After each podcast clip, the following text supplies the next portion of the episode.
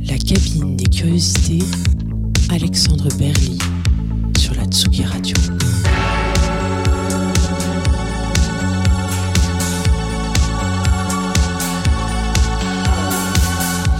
Bonjour et bienvenue dans ce nouvel épisode de la cabine des curiosités sur Tsugi Radio, l'émission qui pousse la porte du studio des artistes et qui s'invite pour les écouter et regarder composer. J'ai le plaisir de recevoir aujourd'hui le musicien et producteur Jean-Sylvain Le Gouic et ensemble nous allons remonter le fil de sa carrière et revenir avec lui sur les coulisses de la production de ses disques comme sur son approche de la création. Bonjour Jean-Sylvain Le Gouic. Salut Alexandre. Bah, merci d'avoir répondu présent et d'avoir enfin, d'avoir accepté notre invitation. Je vais rappeler quelques dates de ton parcours pour les auditeurs et auditrices qui ne te connaîtraient pas encore. Tu, euh, tu, euh, tu apparais sur la cartographie de la musique en France euh, en 2011 avec le single We Are Young qui était paru sur Kitsune Music et qui a donné, pardon, qui a amené deux ans plus tard euh, le premier album de Juvénile, euh, self-title, enfin de- donc du même titre sur euh, le label AZ. Petit, petit saut de 4 ans avec le deuxième album de Juvenile Without Warning qui est paru sur Capitol et Paradis, ton, ta propre structure. Ouais. Entre 2016 et 2020, tu, tu, tu as collaboré plus- à plusieurs reprises avec Yuxek. Tu as, tu as également tourné avec lui en live euh, sur, euh, sur, sur, sa, sur sa tournée, la tournée de son troisième album, il me semble, du deuxième. C'est sur la tournée de Nous Horizons, donc euh, oui, il me semble que c'est le troisième. Ouais, c'est le troisième en 2017. Si je crois, euh, si- si- si je crois, si, mes- si je crois mes souvenirs bons. En 2019, tu travailles sur l'album Sergei de Lucien Antunes qui, est paru sur euh, Cry Baby et Infine, euh, et album pour lequel tu l'accompagneras en live également. En 2020, tu participes au titre Malak Yazari d'Acide Arabe, et en 2021, tu participes à la ré- la réalisation de l'EP de Julia Jean-Baptiste, solo sur Kwaidan, et l'album Le Cirque de Conciliation de Léonie Pernet, lui aussi paru sur Crybaby Infine, et, et avec lequel nous allons ouvrir l'émission puisque nous allons écouter le morceau Mon amour, tu bois trop, morceau d'ouverture du dit album.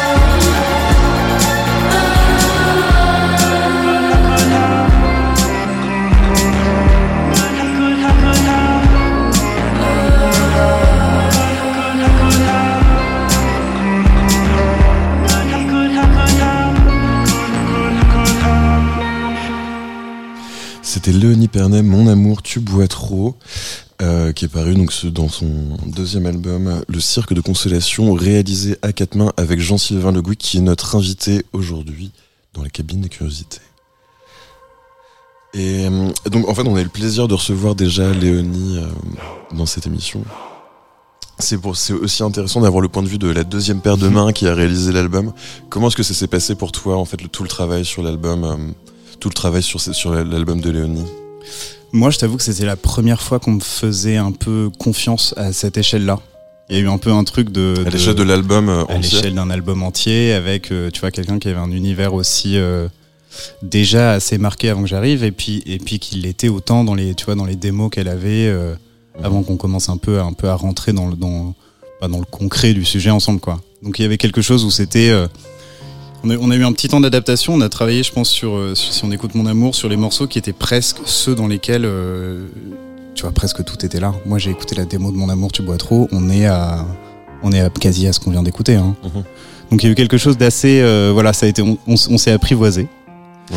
Euh, je, je, tu vois, j'ai essayé de me mettre moi euh, au fur, au fur et à mesure euh, dans sa tête. Vraiment, c'est que c'est, c'est comme une, une relation euh, amicale, amoureuse, tout. Tu vois, à un moment donné, t'arrives sur un truc de complicité où, à la fin, euh, quand, quand il y avait des idées qui étaient données, euh, on, c'est- on, était devenu un peu la continuité du cerveau l'un de l'autre. Et c'est quelque part, c'est ce genre de, de relation euh, un peu sur le long terme qui que comment dire qu'il faut qu'il faut arriver à développer quelque part.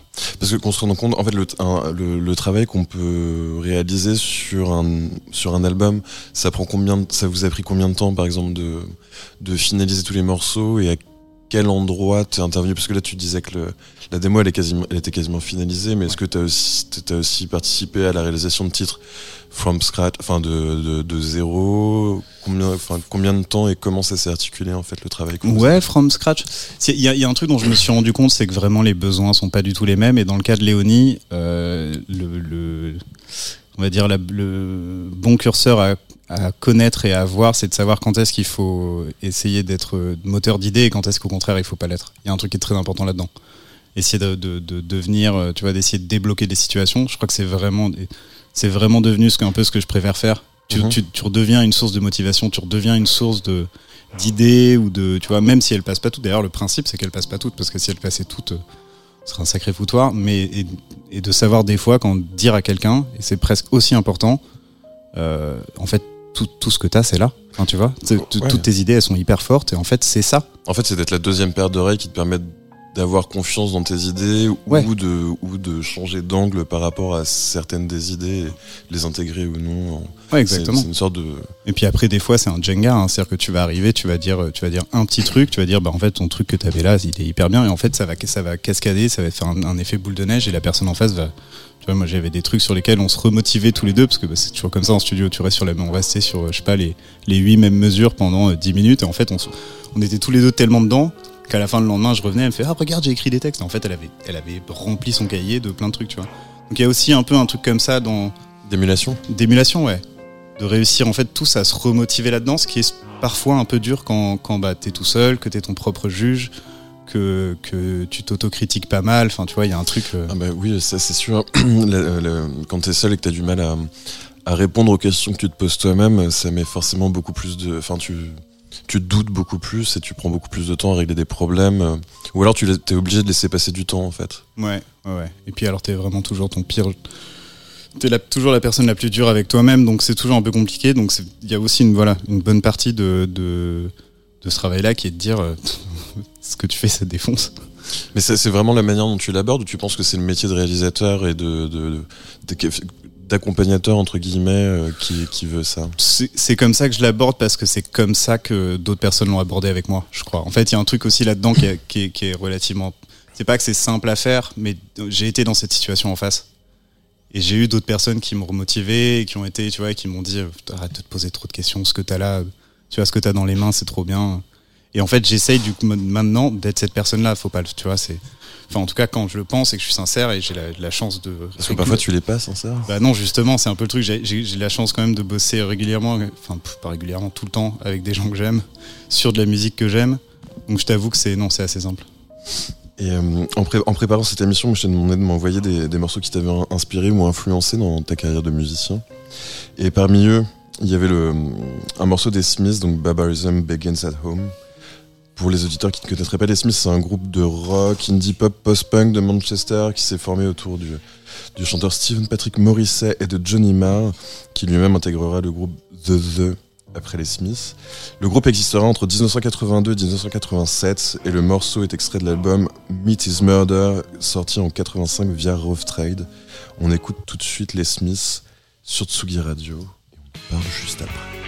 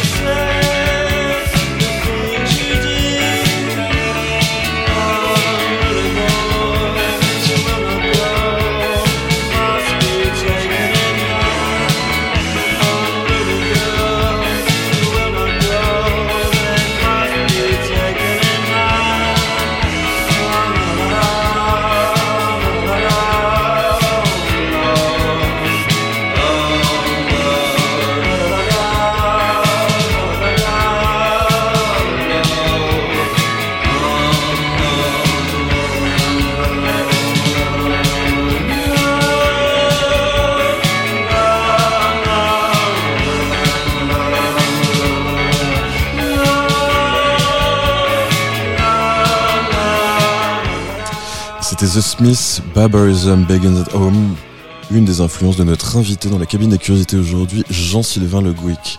Donc on, on- on disait hors antenne que c'était effectivement du funk post-punk avec une voix très romantique par-dessus. C'est vraiment ça qui t'a parlé quand tu l'as écouté, quand tu... Ouais, je pense, je pense. Bah, c'est, ça a toujours été un peu quelque chose. Je suis pas quelqu'un d'ultra euh, expressif. Et c'est vrai que quand j'ai commencé juvénile, l'idée c'était pas de.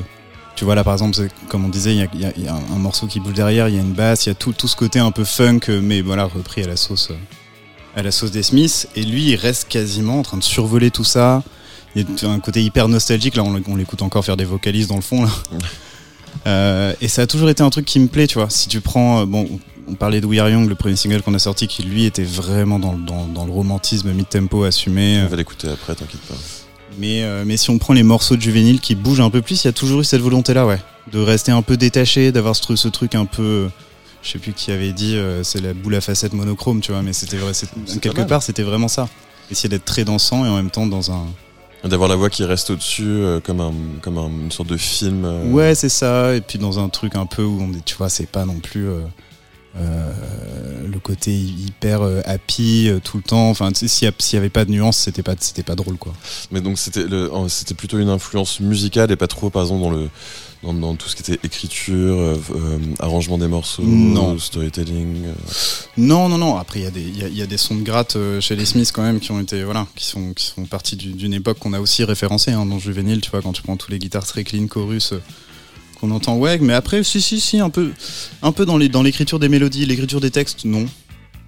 Mais ouais, ouais, l'écriture des mélodies, Maurice Morrissey, il a un truc, euh, en tout cas, cet album-là, Meet Is Murder, qui vraiment m'a touché, qui était euh, en rotation lourde chez moi et que, que j'adorais. Et le, le, le- parce que euh, les Smiths c'était un groupe de Manchester. Dans les années 80 c'était vraiment la période post-punk, les débuts de la new wave. C'est quelque chose plus généralement qui a eu un impact sur toi, une influence sur toi, ou c'est vraiment les Smiths particulièrement. Mais c'est marrant en fait parce que enfin, si on, si on va revenir, je sais pas si on va reparler de Young, mais moi je suis arrivé dans la, dans la musique électronique et la new wave et on m'a collé des références que, que, que oui j'écoutais tu vois mais qui étaient pas qui étaient- qui ont jamais trop été les miennes. Je suis arrivé là-dedans un peu en mode très très naïf. Vraiment j'ai mis des sons qui me parlaient un peu. Je pense que We Are Young j'ai découvert les synthés en écrivant ce morceau tu vois. Il y avait un truc hop ça, ressemble à une basse que j'aime bien. Enfin il y, y a eu un côté très très naïf et très peu calculé dans toutes les productions que j'ai faites sur, euh, bah, le premier EP dont Young faisait partie et puis euh, et puis la suite un peu. Donc finalement derrière c'est c'est presque un peu après avoir fait We Are que je suis allé réécouter New Order et que j'ai fait ah oui d'accord ok je comprends le ouais ouais Donc en fait, oui, c'était un chemin de piste finalement a posteriori euh, versus le- le- l'outil de production que tu avais entre les mains et qui t'a permis de oui qui c'est t'a- ça qui t'a permis de construire tes premiers morceaux. et qui est de- et qui est du coup presque devenu après euh, plus le faire en conscience tu vois Ouais. Et, D'accord. et finalement, ce qui est bizarre, parce qu'une fois que tu le fais en conscience, tu, tu, tu vois un peu tous les trucs euh, au- autour desquels tu navigues quand tu fais de la musique, et donc tu as tous ces noms-là, tu sais, qui, qui te pop un peu dans la tête. Et, euh, et, et à ce moment, je- je- presque, presque à ce moment-là, euh, en ayant perdu un peu la naïveté de faire oh j'aime bien ce son de synthé, je vais le mettre. Il y a un truc qui est Oui, tu pensais à la situation dans l'histoire de la musique, euh, où C'est t'as- ça. t'as référence à tel morceau. où tu te places, qu'est-ce que tu références, tout ça, ce qui est très bien aussi. Hein. Mais tu te souviens un peu de ce que ça faisait d'écrire un morceau sans avoir justement un peu cette pression du passé, et cette, cette pression de la réf... Enfin, parce que t'as toujours ce truc de tel artiste ou tel groupe a fait, ce morceau avec ce son de synthé ou avec cette machine. Ou, et tu te souviens un peu de ce que ça faisait de, faire un morceau justement sans avoir aucune connaissance ou aucune. euh, Ouais, ça fait que ça fait que j'ai commencé. Euh, en tout cas, si on parle de We Are Young, parce que moi, c'est vraiment le souvenir le, le- le- qui, me- reste le plus, c'est que c'est que j'ai commencé un soir euh, avec des logiciels gratuits de synthé. À l'époque, j'ai vraiment j'ai regardé des presets, je les ai bougés, j'ai commencé à écrire un- une petite tourne qui me plaisait. J'avais un orgue Antonelli à l'époque qui avait, tu sais, des, des presets de des autocordes, c'est-à-dire que tu mets Ah. un preset disco et ensuite ça se met à faire tin tin Ouais, ouais. tin tin tin tin tin, qui est le premier synthé qu'on entend dans We Are Young. Et, euh, et j'aimais bien la tourne. Et j'ai écrit, j'avais un micro sous la main. Je crois que j'ai fini à 5 heures du matin. J'avais un titre euh, beaucoup trop long parce qu'il faisait 5 minutes 30. Mais c'est euh, normal. hein. mais il y a une version d'ailleurs qui existe de- des 5 minutes 30 de ce morceau qui est pas très très trouvable de We Are Young. Mais, euh, mais voilà, c'était comme ça. Il y a eu un truc hyper hyper naïf. Si t'écoutes un peu d'ailleurs le, reste qu'il y avait sur ce premier EP qu'on a sorti avant de le sortir chez Kitsune, euh, c'était très naïf.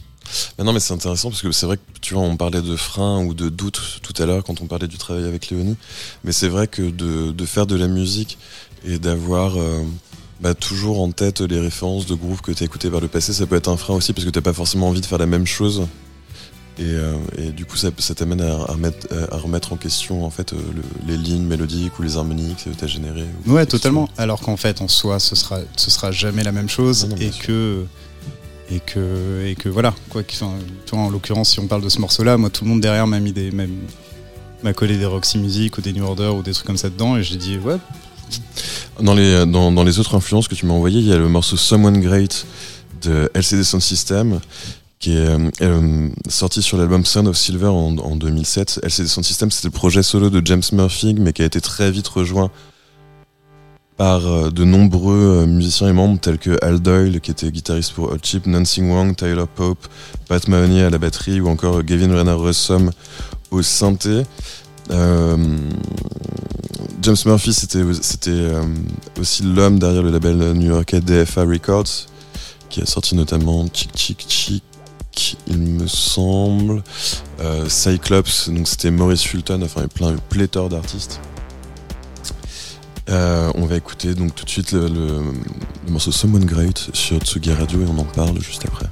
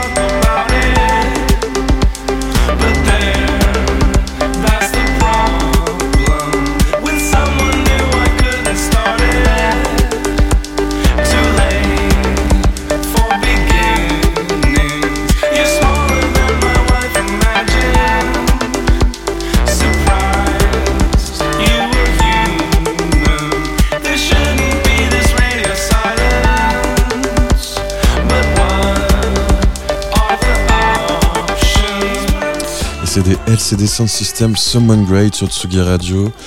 Autre influence de notre invité Jean-Sylvain Le Gouic dans la cabine des curiosités. Donc on en, parlait en antenne, euh, tu te rends compte que ça t'a plus influencé que ce que tu pensais? Oui, alors à la base j'aurais pu mettre n'importe lequel des titres d'LCD, mais euh, de, fin, ces deux premiers albums, hein, surtout, euh, j'ai énormément écouté. Et en fait, à la réécoute, je me rends compte qu'il y a pas mal de trucs de production que j'ai récupéré, ce petit arpège euh, de fin qui est aussi devenu un gimmick, euh, un gimmick assez présent chez moi, enfin chez Juvénile en tout cas énormément. Mais aussi un peu le, enfin, le- le- les couleurs de synthé, euh, Ah bah oui. les rythmiques. euh. Ah bah oui, oui, oui, clairement. Non, non, mais de toute façon, eux. euh, tout- oui, oui, non, c'est- assez fou. J'ai j'ai grandi avec ce groupe-là. Ça a aussi été un. Moi, pour moi, ce sera toujours le meilleur exemple de comment euh, mélanger, euh, mélanger du vrai et de l'électronique. euh, tu vois, dans, dans un Du format. vrai- de l'organique, tu veux dire? De, oui, de, de, une vraie- tu vois, de la vraie drum, euh, des percussions, euh, de l'électronique, tout dans un, un, un truc qui est hyper cohérent, qui est hyper cohérent en live et qui, est- qui m'a toujours, euh, ouais, qui m'a toujours, qui m'a toujours parlé. Ça a toujours été, ça a toujours été en, en plus en termes de production, on est sur, sur je trouve un, un- un- un truc qui me parle, qui me, qui me parle vraiment. Bah, c'est le, côté le son de New York, euh, le, mélange entre disco, rock, euh, effectivement le, côté batterie disco, enfin très très organique, euh, les synthés par dessus, même les boîtes à rythme, tout ça, enfin tout, tout ce, comment dire, toute la, enfin tout- la somme de tout ce qui peut exister finalement en, en instruments modernes. Ouais, c'est ça. Et puis même, euh, même de temps en temps, tu vois, quand on s'est inspiré pour des, pour des, pour des arrangements live de nos titres, il y a d'autres titres de, LCD Sound System là qu'on a, qu'on n'a pas écouté, qui sont sur même album. Il y a Movement, euh, tu vois, qui est vraiment pour le coup plus rough sur le son de drum. Là, tout est assez travaillé, tout est assez un peu au cordeau, les batteries sont sèches et tout. Et si t'écoutes Movement, euh, c'est du, la, la batterie, c'est une grosse room. L'ambiance du titre est beaucoup plus rock. Il y avait un côté chez Juvenile qui était, qui était beaucoup plus rock en live que que sur les disques et qui était un truc qui vraiment nous est venu de de, de voir ce que ces gars-là faisaient. Donc ouais, ouais, c'était grosse, grosse influence. Mais c'est aussi parce que James Murphy il était ingé son au début et c'est plus c'est son c'est son approche de l'ingénierie du son aussi qui t'a parlé dans LCD où, où c'est purement la composition des morceaux et les choix de, de les choix d'arrangement. Ouais, c'est un peu tout. C'est un peu, bah, oui, oui, clairement. euh, Clairement, quand j'ai commencé un peu à m'intéresser aux prises de son, à quelle synthé ils utilisaient, il y avait un super article de. Quand Todd Terrier avait un blog qui, qui, n'a- Nerd. ouais, qui malheureusement n'a eu que trois articles dessus, un sur Emperor Machine et Ouais, un sur, ouais, il y euh, en avait un sur mais- sur, euh, sur James Murphy. Je me rappelle, c'était un billet que j'avais lu et relu et re-relu, tu vois, où j'allais voir, il parlait des machines qu'il utilisait, de même de ses techniques d'enregistrement. Je sais plus, il y avait même quand tu vois les images de leur, de leur salle de batterie qui était vraiment une dead room, c'est-à-dire vraiment toute petite, très sèche, euh, avec des tapis de souris sur les tomes pour que vraiment tout se fasse. euh, pouf. Des espèces de sons hyper secs. Et, j'ai essayé un peu de refaire ça, euh, même euh, chez moi, quand, quand j'ai enfin eu un studio euh, pour, pour refaire ben, ce qui est devenu le premier album, et puis pas mal des prises du second aussi. Mais parce que du coup, le, la, richesse de, LCD et de la, naïveté que tu avais et que, dont tu parlais juste avant, c'est quelque chose qui t'a amené à expérimenter beaucoup tout seul, à, essayer des trucs qui te semblaient intéressants euh, sans savoir s'ils avaient été déjà fait avant. ou- Ouais, énormément. Et puis je pense aussi, quelque, quelque part, c'est le, c'est, c'est aussi ça. hein. C'est, en commençant à réaliser, ou en tout cas à pré-réaliser tes propres disques, que ça te met un peu un pied, euh, un pied à l'étrier, à vouloir un peu toujours tout faire. Je suis, au- je suis presque autant intéressé sur, euh, sur comment écrire un morceau que comment l'enregistrer et le faire sonner. Ce sera toujours le cas. Oui, bah, ap- après, les, les deux sont liés finalement. Ouais, les deux sont. Bah, sauf si vraiment t'es dans un, t'es dans un, tu vois, une démarche de songwriter. euh, Oui, et oui, que t'écris des morceaux, mais, mais oui, oui, de toute façon, sur la plupart des gens que, avec qui je travaille on- sont au- aussi intéressés par euh, le fond, que la forme, que le texte, que où est-ce que ça se place, euh, que tu vois. Oui, parce que il y a, il y a l'idée d'origine euh, du morceau et après la translation ou le, enfin, de- comment dire, le, le, le fait de l'amener vers tel ou tel territoire musical, tel ou tel style. euh, Ouais. Tu peux, enfin, parce que fondamentalement une chanson, euh, si on parle de variété, on peut la décliner dans tous les styles différents. Oui, euh, oui, la oui. chanson, elle, la chanson, elle pourrait exister. Non, c'est vrai que si, c'est vrai que si on parle de juvénile ou d'ailleurs de, de- de beaucoup d'actes, on va dire électroniques au sens large, parce que je vais mettre juvénile dans un acte électronique au sens large. Euh, Il y, a toujours- il y aura toujours ce- cette recherche-là. Enfin, tu vois, on- on- la plupart des gens qui sont dans, dans, dans notre milieu, ça reste des nerds de matos, ça reste des nerds de- d'enregistrement, ça reste des nerds de micro, ça reste des. Et alors, Des nerds. Ouais, et puis si, et si tu commences à diguer un peu et que tu commences à parler avec des batteurs et des bassistes et tout ça, bah là tu te rends compte qu'en fait dans chaque chaque tu vois chaque endroit c'est un il y a des couches et des couches d'informations à retenir. Donc pour revenir sur sur ouais pour comment LCD m'a inspiré, ouais ouais ça m'a fait passer euh, beaucoup trop de temps à essayer d'accorder et de micer des batteries, ouais. Bon, on va- justement, il est venu le moment de revenir à tes, à tes débuts, puisqu'on en parle depuis, de- depuis, euh, depuis le début de l'émission de We Are Young, qui était vraiment le, le, le, le- morceau avec lequel tu as émergé. Donc d'abord en 2011 sur, via Kitsune Music, et qui sera ensuite repris en 2013 sur l'album euh, titré lui-même Juvénile, qui est sorti sur AZ. Donc la musique, comme on l'a dit, très orientée électropop, où tu as enregistré quasiment tous les, tous les instruments. Et déjà, tu en mixes une partie aux côtés d'Olivier Bastide et Duke Sack. Euh, donc on écoute tout de suite le, le single et on en parle juste après.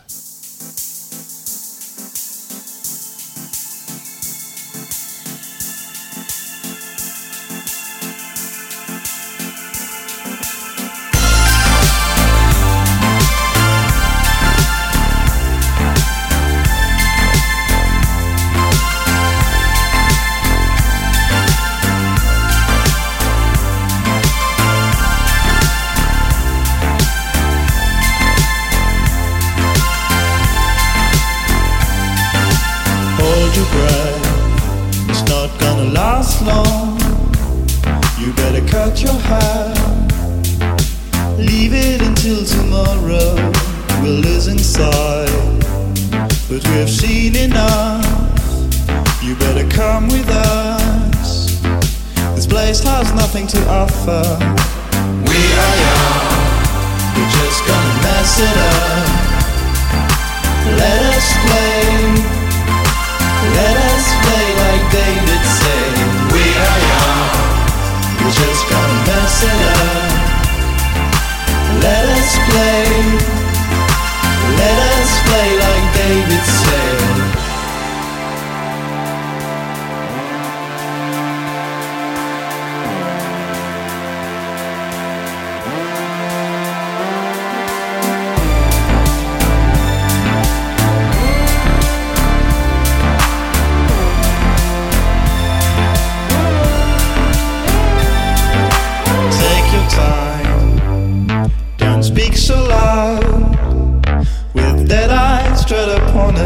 we are waiting for the end. So don't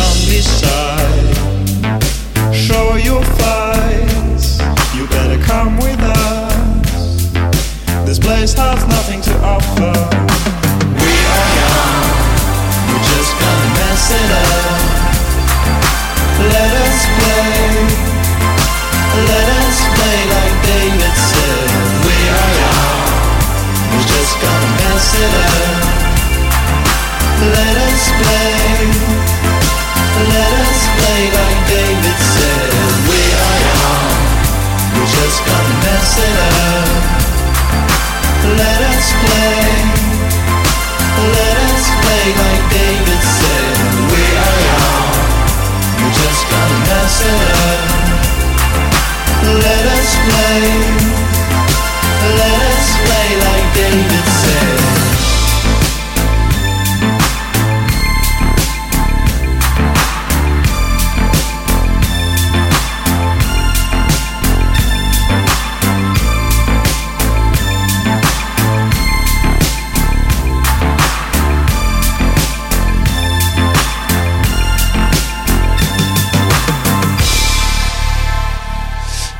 Juvénile We Are Young sur Tsugi Radio avec Jean-Sylvain Le Gouic.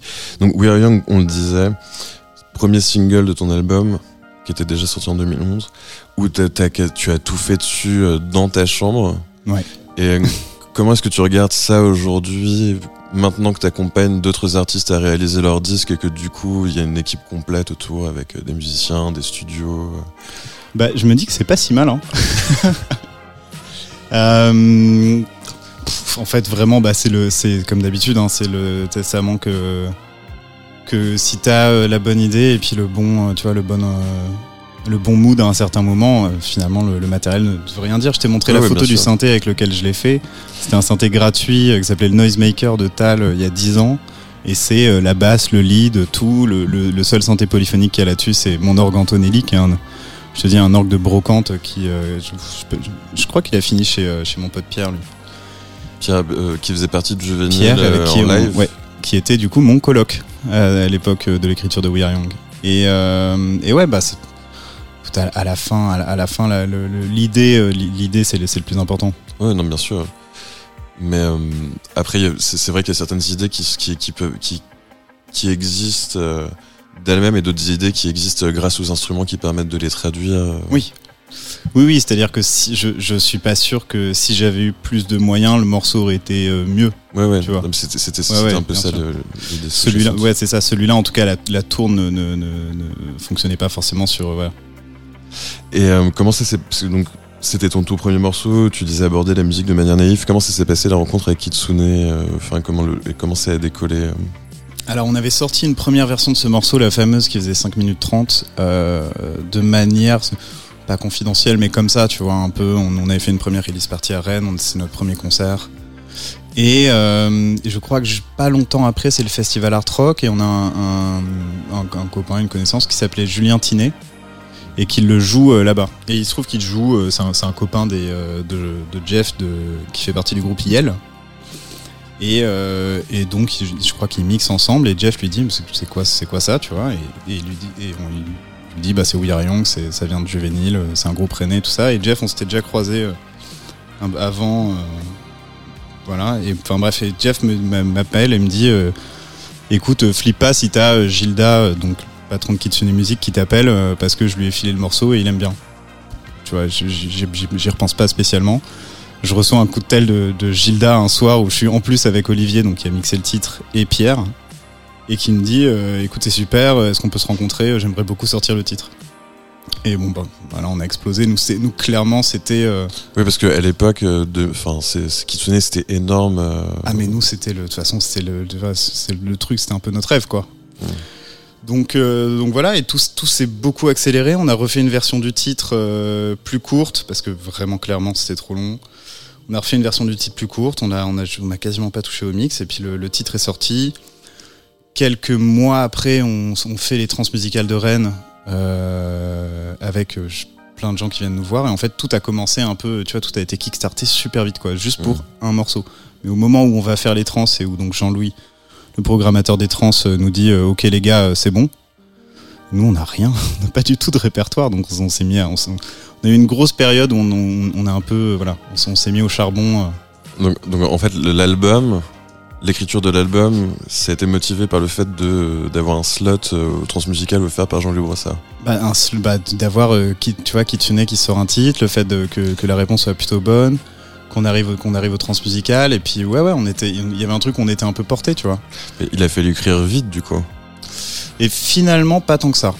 Finalement, pas tant que ça parce que, euh, parce que, alors je sais plus quand est-ce qu'on rencontre euh, Yuxek, qui du coup produit ce premier album. Mais ça doit être pas longtemps avant ou pas longtemps après, donc on sait déjà qu'on sait déjà qu'on va se mettre sur un album.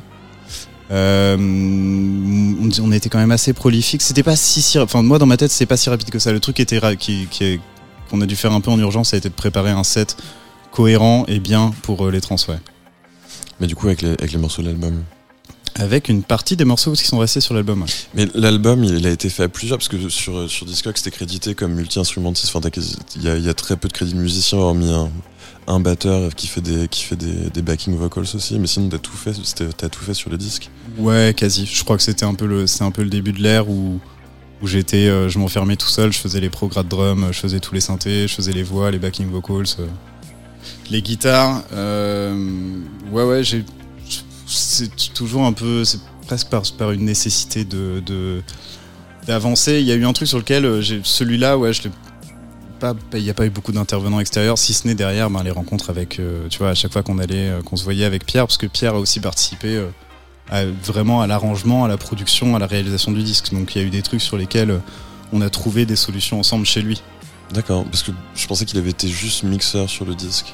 Non, non, non, bah il, il- vraiment on a fait, on a fait les deux. On est, tu vois, on est passé chez lui, on a passé des moments entiers à triper sur des synthés, à retrouver des choses, à se dire ah peut-être qu'il manque quelque chose à cet endroit-là, tu vois, Mhm.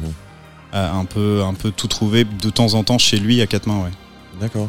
Mais justement, on va faire un, un petit saut euh, en avant et on va, on, on va, on va parler du deuxième album où euh, tu as, tu enfin, avec le morceau I Can Wait.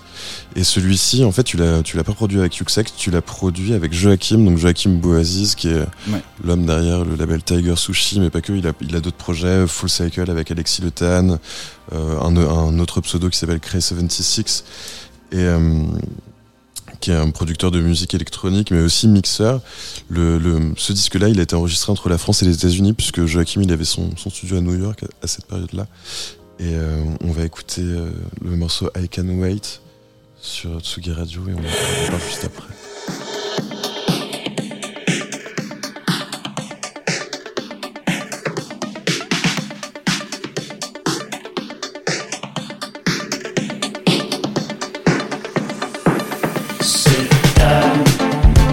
inside.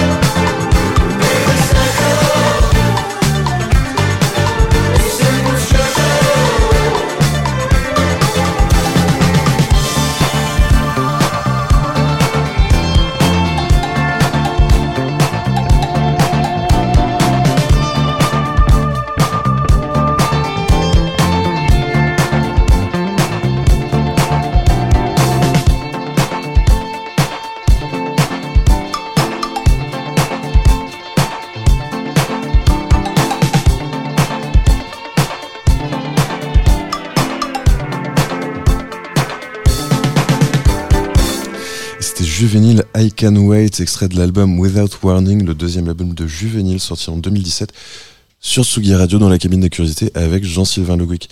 Donc, c'est, quel était le move entre le premier et le deuxième album? Parce que on en parlait juste avant, tu as travaillé avec Yuxek sur le premier, Olivier Bastide. euh, et le deuxième, c'était donc avec Joachim euh, à New York. Qu'est-ce qui, c'était une volonté de changement ou qu'est-ce qui t'a motivé à changer de paradigme autour du disque? Bah, moi, j'aimais beaucoup co- comment, euh, comment sonnait Joachim, tu vois. Et je voulais un, à ce moment-là un tout petit peu euh, m'éloigner de mes habitudes de mix. Faut savoir que j'ai appris à mixer avec Yuxek globalement en faisant ce premier album avec lui. Et quand j'ai quand j'avais un peu mes pré-prod, elles sonnaient assez proches du premier. Il y, a- il y avait il y a aussi pas mal d'autres morceaux, ben là par exemple. Est en train d'écouter euh, Entitled to Happiness, par exemple, derrière.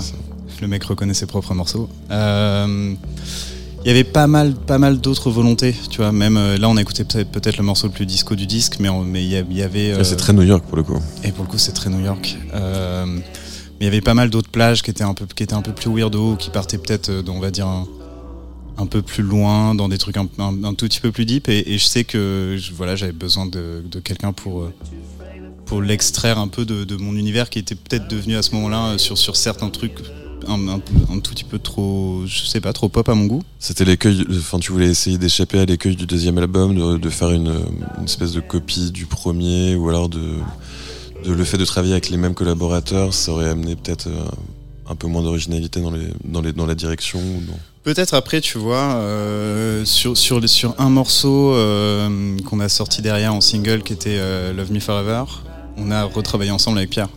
Mhm. Parce qu'en fait, finalement, sur ce morceau-là, en fait, la couleur de Pierre, c'était exactement ce qu'il fallait, ce qu'il fallait dessus. Donc c'était, euh, tu vois, finalement, on a eu un, voilà, une, une, une expérience assez, euh, assez ouf là-bas avec Joachim. Ouais, comment euh, ça s'est passé Enfin, comment ça se passe de de bosser avec un producteur qui fait producteur mixeur dans son studio à lui parce que enfin au- alors qu'avant tu avais fait une partie dans ta chambre une partie à Rennes une partie chez Yuxek euh, la, production a été assez explosée comment ça se passe quand tu te déplaces chez quelqu'un et que tu habites chez lui euh, Ah bah écoute, euh, ça t'apprend beaucoup. Sur- Surtout, moi c'est la première fois que j'avais, tu vois, on a, on a repris des morceaux entiers quasiment à zéro avec Joachim. C'est-à-dire que j'avais déjà mes progrès de drum, mes basses, j'avais un peu tout enregistré. Et là on a, on a joué avec deux nouveaux musiciens. On a fait le truc un peu, un, peu, comment dire, un peu dans, une sorte de règle de l'art qui est de commencer par le drum bass et de réenregistrer des trucs derrière dessus quoi. Donc là par exemple il y a assez peu de choses qui sont éditées. Euh, remise dans le tempo, c'est vraiment basé sur le groove que les gars avaient et puis on a, tout refait dessus. Et pour moi, je t'avoue que c'était un peu une première. J'ai pas mal perdu mes repères au début. Moi, j'ai l'habitude de, de- tu vois, je fais mes prises de drum, je les recale. Euh, si souvent, souvent il y avait des trigs avant, donc en général je les rentrais dedans. Enfin, tu vois, il y avait un truc qui était très, euh, euh, qui était un, qui était un peu plus droit et ça a donné un truc sur lequel moi, moi, ça m'a demandé une période d'adaptation. Et je sais, je sais que ça a été hyper intéressant pour euh, même pour tu vois le, le- travail que moi, moi aujourd'hui je fais qui est de- de- d'aider des gens à réaliser des disques ou de réaliser des disques euh, carrément. Et ça a été, euh, ça a été assez révélateur, ouais. D'une autre façon de travailler, il y avait une table, on, mi- on mixait sur bande, tu vois, il y, a eu, il y a eu tout un, ça a été tout un, tout un workflow qui, moi, quand on revient sur l'histoire de We Are Young avec mon PC, mon orgue et mes synthés électroniques, connaissais pas trop quoi. Oui, puis il devait y avoir aussi une contrainte horaire, parce que t'as- pas pu passer trois mois à New York comme ça pour, euh, pour finir ton disque. Donc, euh, il devait le, le fait de. Il y avait une petite urgence aussi à travailler sur place. Ouais, c'est ça. Et donc avec l'urgence vient toujours les doutes de te dire euh, est-ce qu'on fait le bon truc, est-ce que, enfin non, mes doutes à moi de me dire est-ce qu'on est-ce qu'on est en train de partir dans la bonne direction, est-ce que je reconnais vraiment les trucs et tout? Et à un moment donné, en fait, il faut juste lâcher et te dire que tu t'es venu parce que tu faisais confiance à quelqu'un. Et en fait, euh, et en fait voilà, je pense que c'est ça que ça m'a vraiment beaucoup appris.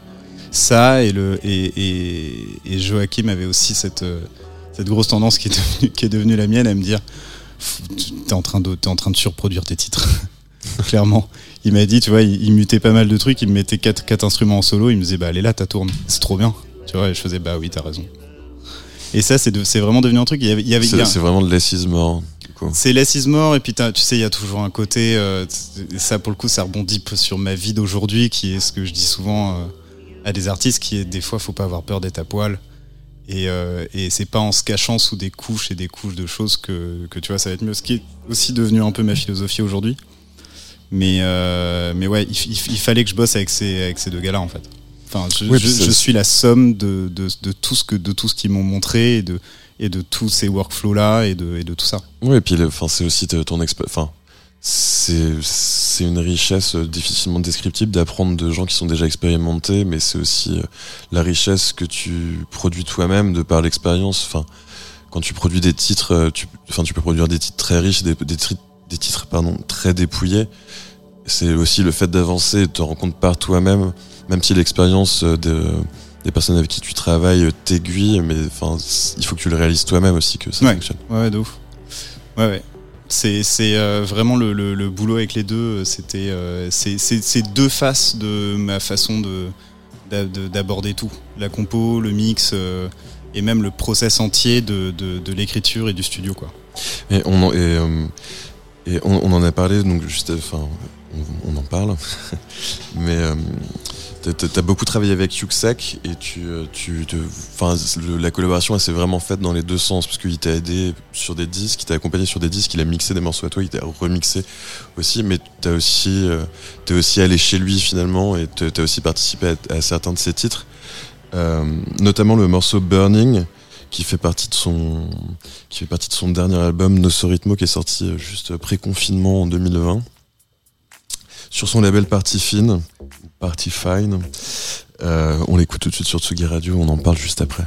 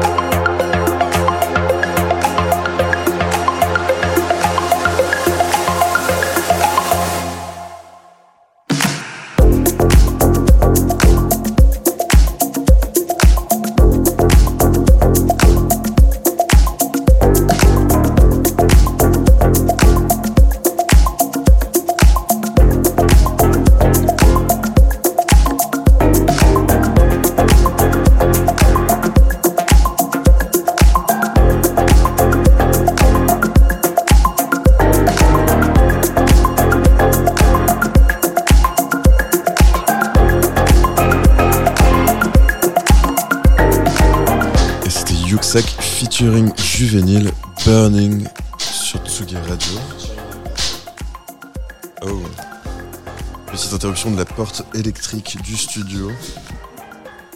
Donc je disais, c'était Yuxek featuring Juvenile Burning, extrait de l'album Nosso Ritmo paru en 2020 sur Partie Fine.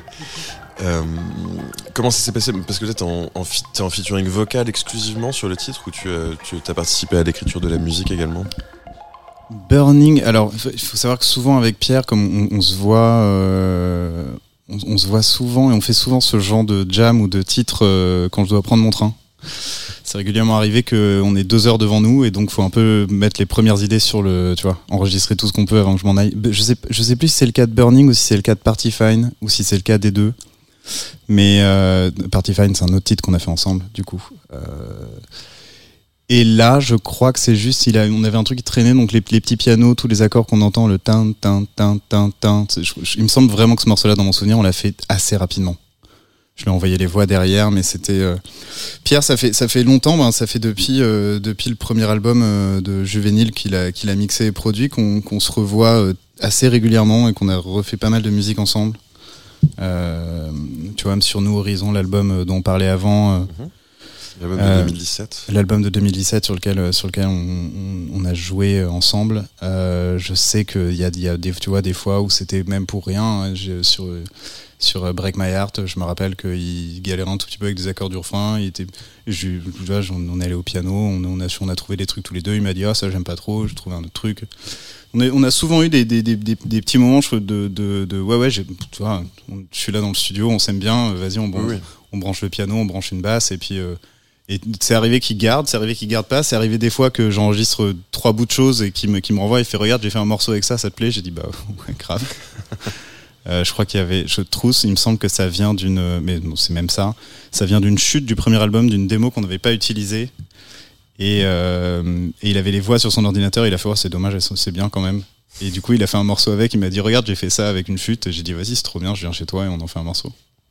Et justement sur le sur ce morceau, donc c'est ta voix. Comment ça se passe? En fait, tu tu as plus tendance à commencer avec l'écriture des voix et des, euh, des mélodies de voix, ou t'as plus que tendance à commencer avec des instruments, des instrumentations et, euh, à écrire par dessus Souvent, souvent, ça vient quand même un peu d'un bout de voix et d'un- d'une suite d'accords. Ce qui délimite un peu le tempo et tout, mais mais en tout cas pour qu'un morceau commence un peu, à, tu vois, que j'ai envie de le réouvrir et que ça, soit un peu excitant de le réécouter, et même pour pouvoir réécouter un truc chez soi, c'est ça vient quand même d'un au, mo- au moins il y a un bout de refrain qui est là, quoi.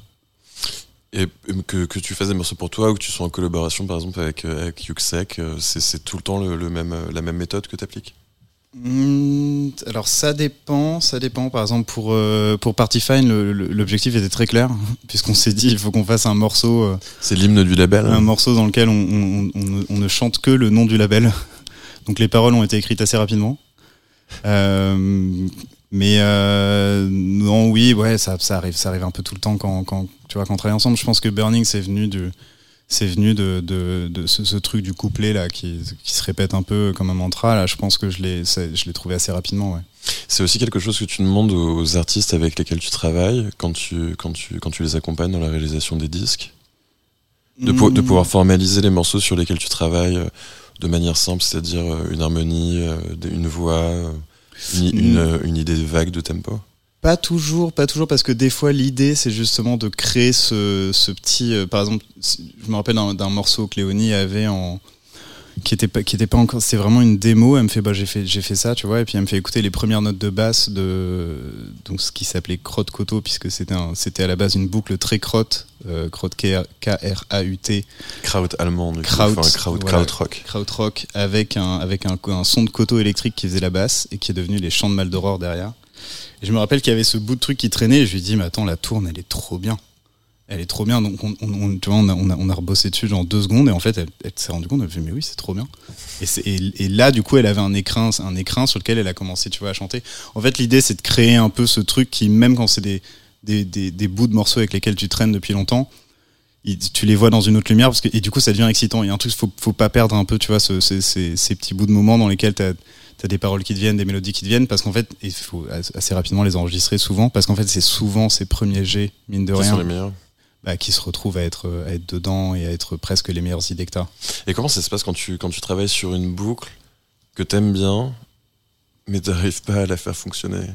Ah bah faut, bah, faut, Non, passer- faut- ouais. Ouais, mais oui, mais à quel moment tu te dis, enfin, ça fonctionnera pas? Parce que t'as toujours, tu vois, t'as toujours ce truc de doute où tu dis, ça, ça fonctionne dans les deux sens. Tu peux, tu peux aussi, tu peux te dire, c'est vraiment nul et du coup je ditch et je passe sur un autre projet ou je- j'essaie un autre morceau ou me dire, j'ai quand même, j'ai quand même une tendresse ou une certaine affection pour cette boucle et je vais quand même essayer d'en faire quelque chose et je suis sûr que ça peut fonctionner. Alors si, on parle en tout cas de, musique chantée, ce qui est tu vois ce qui est le cas là, moi il y a un truc qui est très simple parce que j'en ai y en a eu beaucoup hein, dans les dans ce qui a été jeté dans Juvénile et des, des boucles très cool euh, sur lesquelles j'ai jamais réussi à rien écrire, bah, elles sont pas sorties parce que tu vois elles sont pas assez cool pour être des instrumentaux cool et, et au bout d'un moment t'as beau aimer si ça t'évoque rien, c'est qu'à un moment donné tu vois faut, faut se mettre soi-même dans les meilleures conditions Mm.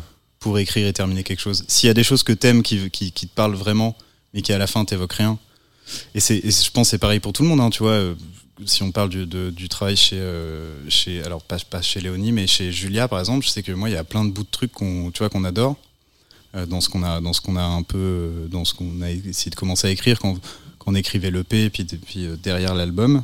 euh, sur lesquels, euh, je- tu vois, je alors là pour le coup c'était moi qui disais regarde c'est trop bien, il me disait bah, sont- mais c'est pas pour moi.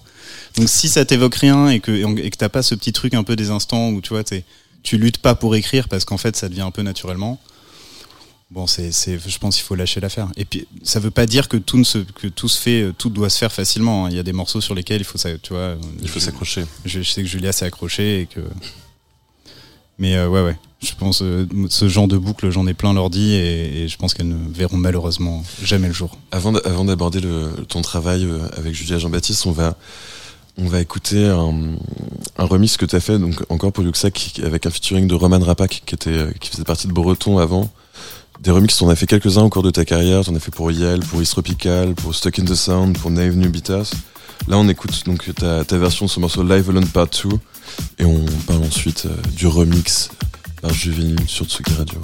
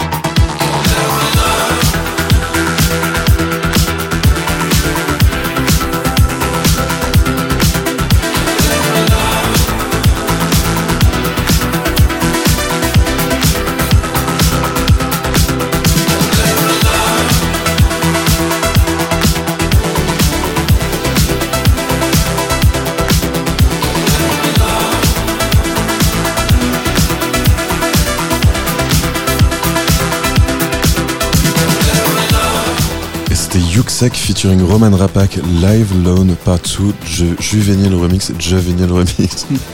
C'est l'accès d'anglicisme. Euh, comment est-ce que tu euh, est-ce que tu procèdes quand tu quand on te demande de faire des remixes? C'est quoi ta philosophie par rapport à l'exercice? Euh, ça a toujours été d'essayer de garder quand même au max ce que je pouvais dedans. Là, pour le coup, c'est, il me semble qu'il n'y a que le que la voix de Roman hein, que j'ai gardé. Alors en réalité, il y a deux parties à ce remix, mais je crois qu'on va écouter la la, Oui, en, la, qui- la- qui- la qui première en tapis derrière. qui, qui va venir enrichir nos voix. C'est ça. Moi, j'étais pas du tout parti sur un remix euh, dansant comme celui-là. On va écouter l'autre qui était beaucoup plus lente et un, un- tu vois, avec un- C'était plus un truc un peu mood, presque. Alors, je, je l'avais, fait, il me semble, dans, dans une, en maison de campagne. Tu vois, genre j'étais, j'étais trop bien. Il, faisait du- il y avait du soleil et je me disais qu'est-ce que j'ai envie d'écouter là, tu vois? Et c'était vraiment parti là-dessus. Et en fait, j'ai commencé à prendre tous les stems que j'avais fait, à les accélérer et je- on est venu là. Non, la philosophie sur les remixes, ça a toujours été de tester des trucs euh, rigolos, que ce soit un peu un peu l'atelier de tu vois de trucs un peu trop extrêmes. à me demander si euh, si j'avais si tu vois quelque part à chercher et puisque ce qui ce qui, ce qui sont des jams deviennent parfois des, des techniques que tu incorpores chez toi donc là c'était un là c'est très clairement un jam de Moog puisque c'est absolument le même synthé qui reste pendant tout le morceau que j'ai joué en une fois en live euh, sur une structure que je m'étais plus ou moins établie je savais où allaient les voix je savais quand est-ce que je devais me calmer euh, avec beaucoup de ring mode et beaucoup de délai et l'idée était un peu de jouer autour de tout ça Et euh, parce que par exemple, tu vois, on a, eu le plaisir de recevoir Yuxek euh, dans la cabine de curiosité aussi. Par exemple, lui, il part toujours des voix et il construit autour. Toi, tu as construit ta structure par rapport à ce que tu avais envie de faire et ce que tu avais envie d'écouter et après tu incorporé la voix? Ou c'était quelque chose que tu avais gardé aussi? Non, je crois que je crois que je suis assez similaire là-dessus. Il y a, toujours eu un truc. euh, j'ai toujours euh, écrit des chansons, donc quelque part, ça, a toujours été hyper important de, de, de garder. euh, alors même si possible, des fois l'harmonie du morceau, mais ouais, les voix pour moi c'est un c'est un, un- un des trucs les plus importants. Je sais pas là, je pense un, tu vois l'espèce de moment break euh, vraiment très breaké là, euh, c'était. euh, je sais pas s'il était sorti, il devait être sorti à l'époque, mais tu vois le Lindstrom, le Gunshy de. Gunship Non, non, Gunshy, ça doit être. euh, Ah, sais- Gunship c'était DJ Ravet, je crois, pardon. Oui, je, je confonds. Je sais plus comment ça s'appelle ce groupe. Voilà. Donc ça, c'est ça, ce qu'on ce qu'on entend là, c'était la version que j'avais envie d'écouter euh, en mode chill, euh, en maison de campagne, tu vois, avec euh, quand il fait beau et que et que le soleil se couche un peu, tu vois. Au moment du barbecue. Ouais, au moment du barbecue, exactement. Et et voilà. Tu vois, même là-dedans, il y a un côté très très pop et très. c'est hyper solaire. ouais, ouais, j'ai toujours voulu garder ça. Et euh, le, comment dire le, le remix historiquement c'est quelque chose en fait enfin à la base tu vois quand on, parle des débuts du remix euh, type euh, enfin Larry Levan toute la période disco c'était globalement reprendre les morceaux originaux et juste les remixer au sens purement littéral du terme avec un tout petit peu de production addi- additionnelle mais vraiment très très peu. Comment toi le fait de complètement transformer un morceau en gardant par exemple juste la voix et un artefact de enfin un, hit- un- une piste de batterie c'est quelque chose que avec lequel t'es ok? Ouais, avec lequel je suis ok. Avec lequel je suis très ok parce que bah, c'est une définition qui a, qui a beaucoup grandi avec le temps Oui, non, bien sûr. également. euh, mais aussi, euh, non, non, parce que si, on, si en tout cas on parle du Larry Levan et tu vois qu'on parle sur son remix de N. Off et donc, et donc de tout ça dans lequel il y a ce, ce break euh, orchestral dans lequel il, remet.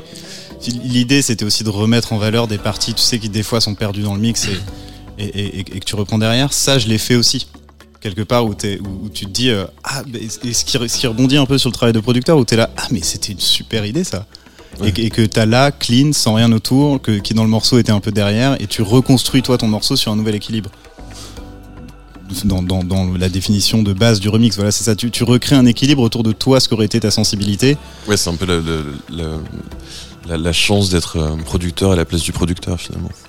Voilà. Et, euh, et, et dans cette évolution de la définition, euh, de, de voilà, recommencer à rajouter, à mettre, à mettre de plus en plus ta patte, et finalement c'est devenu presque des reproductions. En tout cas, la plupart des remixes que j'ai faits sont devenus des reproductions, des reprods de, ces- de ces titres-là. Ouais. Bah, c'est c'est aussi, euh, enfin de, mon point de vue, ça dépend aussi de la matière que tu as à l'origine, parce que si dans le morceau il y a une ou deux idées qui te semblent exploitables, effectivement là t'es es souvent invité à, recréer et reproduire un morceau en partant de, en partant quasiment de zéro, et dans ces cas-là effectivement c'est une, une reproduction, mais quand t'as des morceaux qui sont assez intéressants, euh, enfin en tout cas l'éclater des pistes est assez intéressant, ça te permet aussi de justement de plus jouer avec le morceau et de plus de, ce que, de, de faire exactement ce que tu disais, c'est-à-dire de mettre en valeur des parties qui sont un peu sous-exploitées euh, du point de vue du remixeur dans le morceau original et de, et les, remettre en lumière. Ouais. Et, euh, et en parlant de, de, de mettre en lumière, on va parler de musique solaire maintenant, et c'est un peu le dernier projet sur lequel tu as, tu as travaillé, c'est le l'EP de, de J.A. Jean-Baptiste qui s'appelle Solo, qui lui est déjà paru euh, euh, sur, sur Kwaidan, et euh, avec un album à suivre, mais dont, dont la date euh, ne- n'est pas encore annoncée. Pas encore communiqué. Ouais. Et euh, donc J.A. Jean-Baptiste qui est échappé du groupe pendentif avec lequel elle a tourné pendant une, une, une certaine période et euh, une sorte de renouveau musical après un, un premier EP qui était plus synthétique. Là, euh, c'est, euh, elle voyage désormais euh, dans des eaux plus bossa, euh, de la musique un peu, un peu, un peu, euh, un peu plus chaude, enfin beaucoup plus groove, euh, habillée d'une certaine nostalgie très solaire et un peu de, de couleur un peu sépia.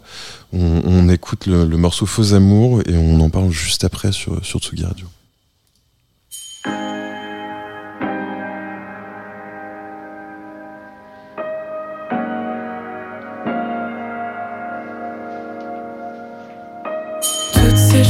Que tu fais mieux que moi me rendent un peu morose.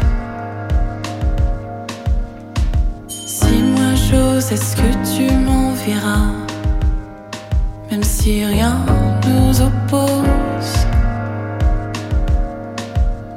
Tu sais, tu sais, je me demande parfois si je marchais sur ta tête. On ferait mieux la mienne, m'arrête et regarde le miroir. Les mâchoires serrées, le sang glacé, mon corps tout entier a changé.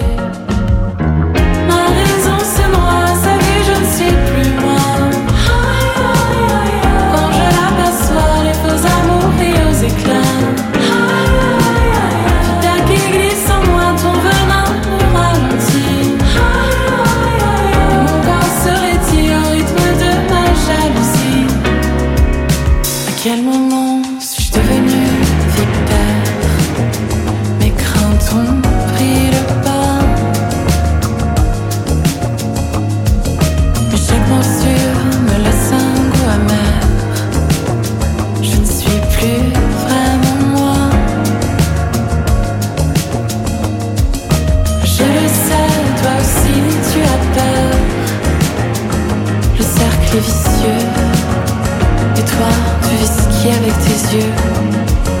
Échange feutré de regards à revolver. On se rassure comme on peut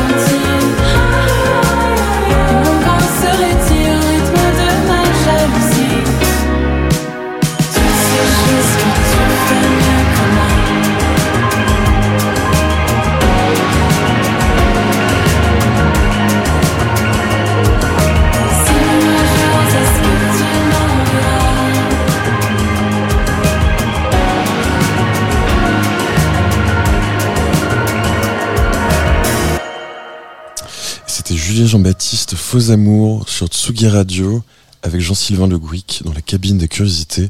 Comment ça s'est passé le, travail avec Julia euh, donc euh, pour pour pour l'EP dans un premier temps et la, continuité avec l'album? Est-ce que déjà travailler enfin débuter une collaboration pour un EP et euh, et la prolonger pour un album comment ça enfin comment ça se passe pour continuer de développer en fait la relation avec l'artiste et approfondir en fait la direction musicale que que vous suivez.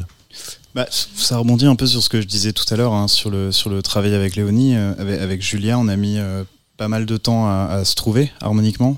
Euh, on, était, on a commencé par écrire un, morceau qui s'appelait Dans le sommeil. Julia avait déjà écrit Faux amours, donc on vient d'écouter. Euh, C'était assez. On, on a- écrit pas mal de titres qui n'ont pas fait le cut. Il y a eu un truc un peu comme ça. Et que tu vois, le, le temps vraiment qu'on se connaisse, qu'on que j'apprenne à comprendre ce qu'elle aimait.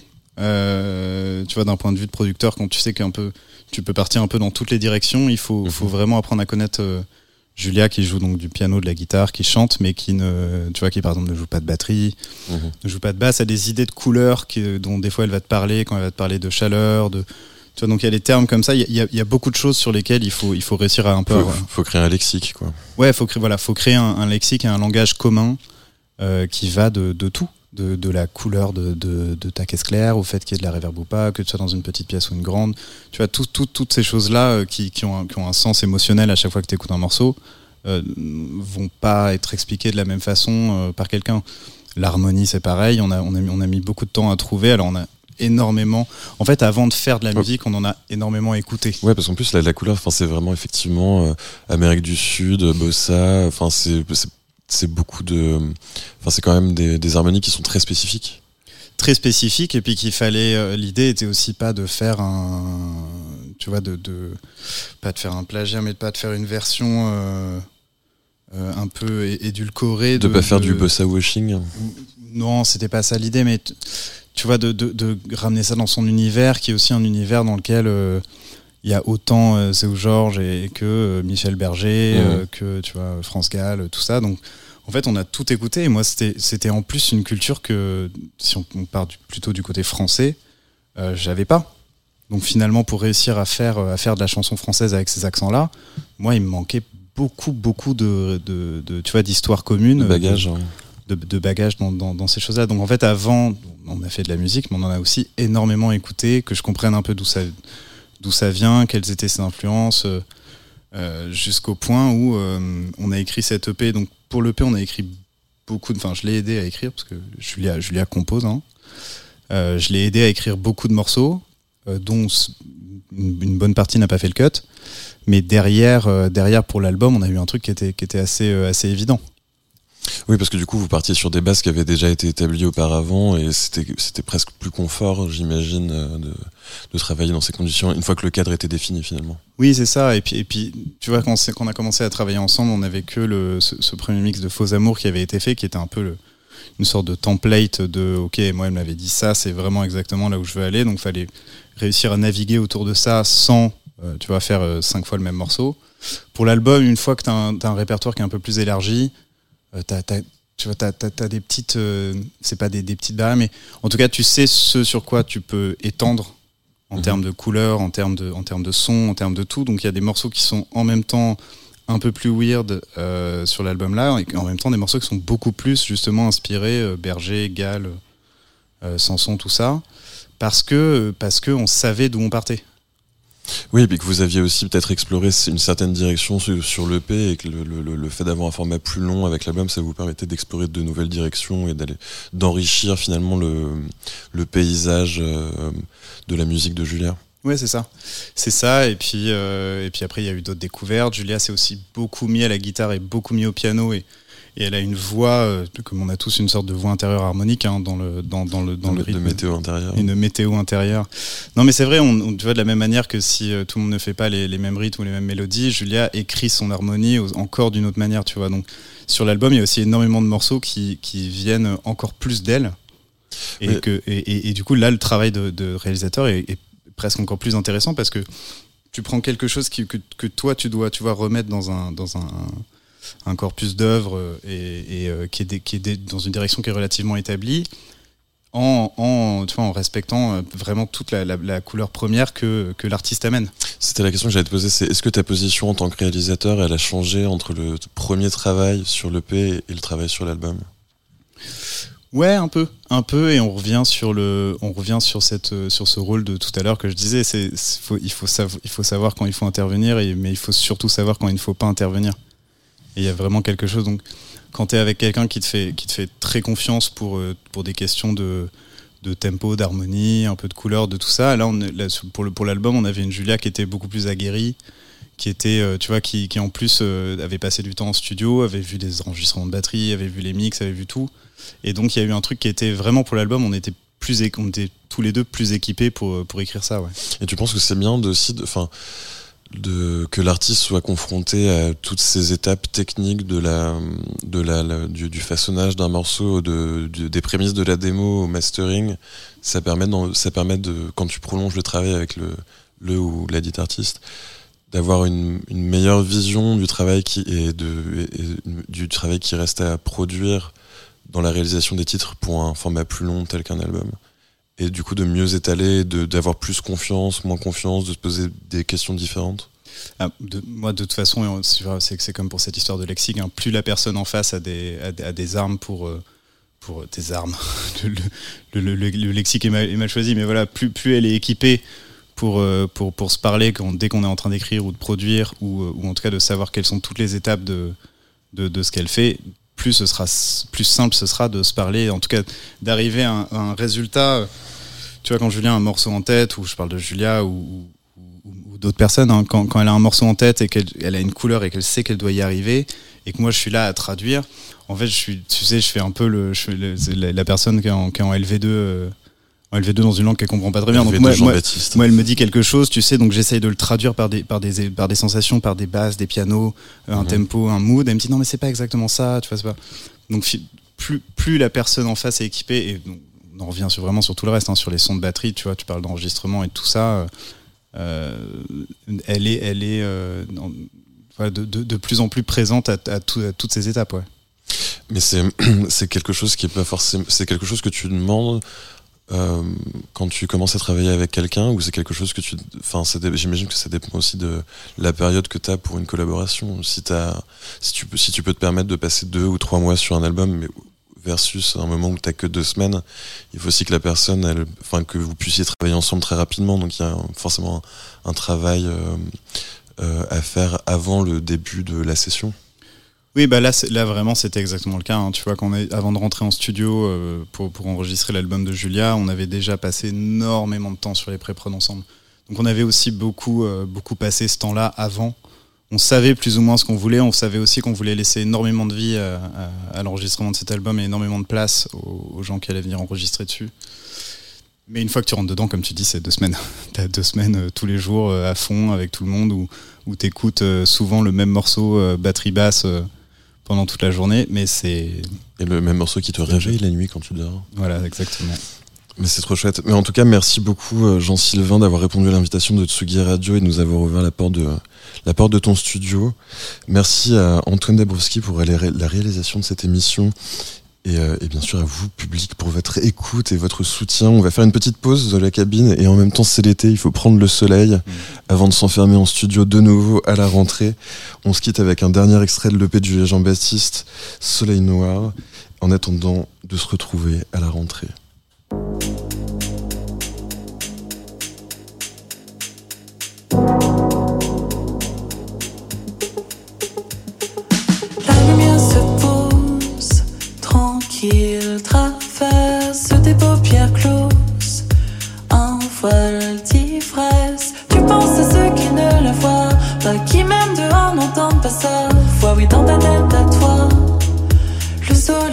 Quand tout est noir.